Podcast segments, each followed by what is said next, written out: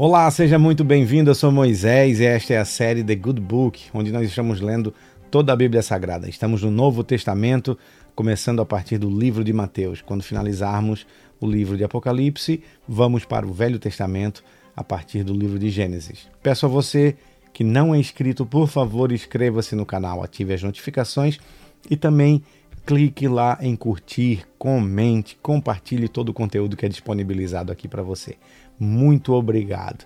Também estamos nas plataformas de áudio Apple Podcast e também no Spotify. Para essa leitura, estamos usando a Bíblia de Estudo de John Wesley da Sociedade Bíblica Brasileira. Vamos lá, capítulo de número 9. Isso aí, capítulo de número 9 de Mateus, livro de Mateus, o primeiro livro do Novo Testamento. No capítulo 8, nós lemos a cura do leproso, a cura do servo de um centurião, a cura da sogra de Pedro, muitas outras curas. Jesus põe à prova os que queriam segui-lo. Jesus acalma uma tempestade, a cura de dois endemoniados gadarenos. No capítulo 9, a gente inicia com o título A cura de um paralítico de Cafarnaum.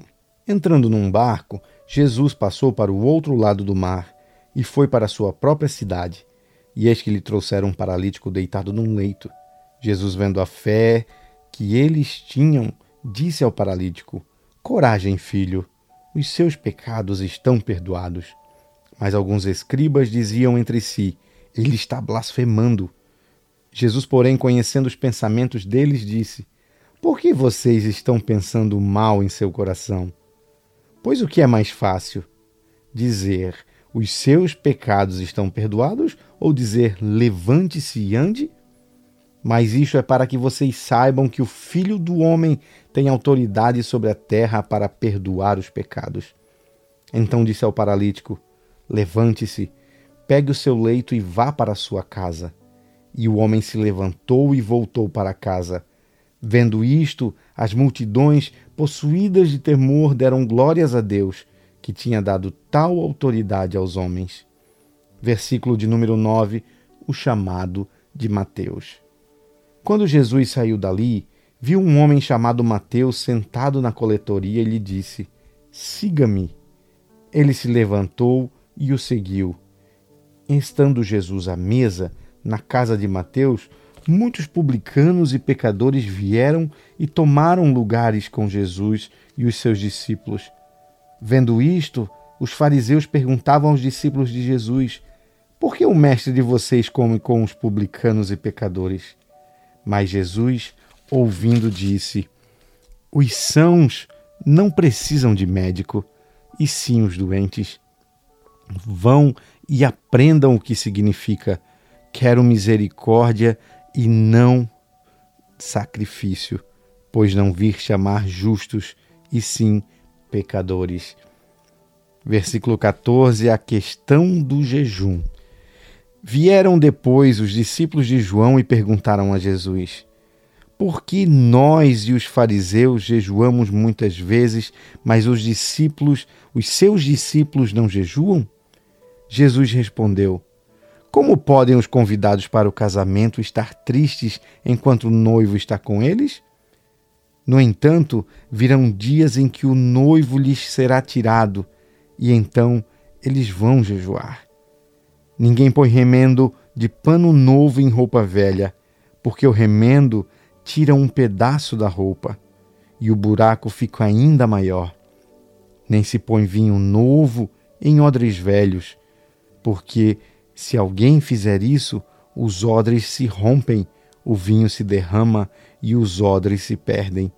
Mas põe-se vinho novo em odres novos, e ambos se conservam.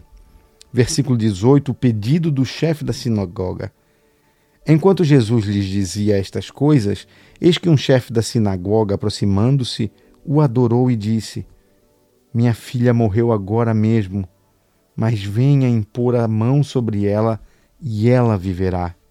E Jesus se levantou e o seguiu juntamente com os seus discípulos. A cura da mulher enferma, versículo 20. E eis que uma mulher que durante doze anos vinha sofrendo de uma hemorragia veio por trás de Jesus e tocou a borda da capa dele, porque dizia consigo mesma: Se eu apenas tocar na capa dele, ficarei curada. Então Jesus, voltando-se e vendo-a, disse: Coragem, filha, a sua fé salvou você. E desde aquele instante a mulher ficou sã. Versículo 23 do capítulo 9 de Mateus. A ressurreição da filha do chefe da sinagoga. Tendo Jesus chegado à casa do chefe e vendo os tocadores de flauta e o povo em alvoroço, disse: Saiam daqui, porque a menina não está morta, mas ela dorme.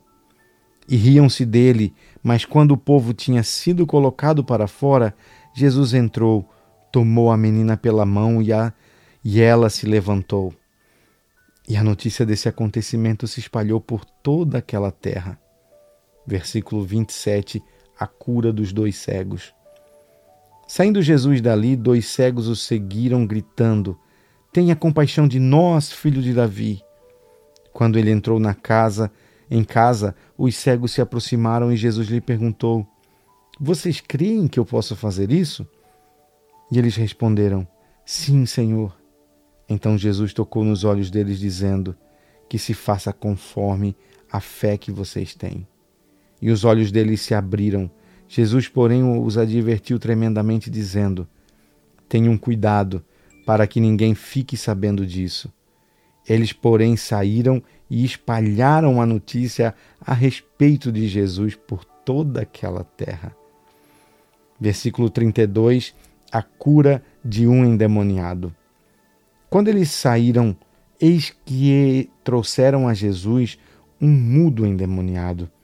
E assim que o demônio foi expulso, o mudo passou a falar, e as multidões admiravam-se, dizendo: Jamais se viu tal coisa em Israel.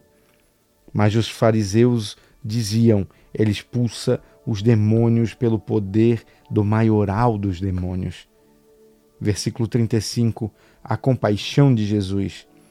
Jesus percorria todas as cidades e aldeias, ensinando nas sinagogas, pregando o evangelho do reino e curando todo tipo de doenças e enfermidades.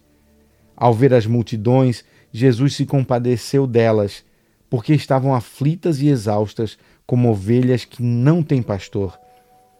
Então Jesus disse aos seus discípulos: A seara é grande, mas os trabalhadores são pouco.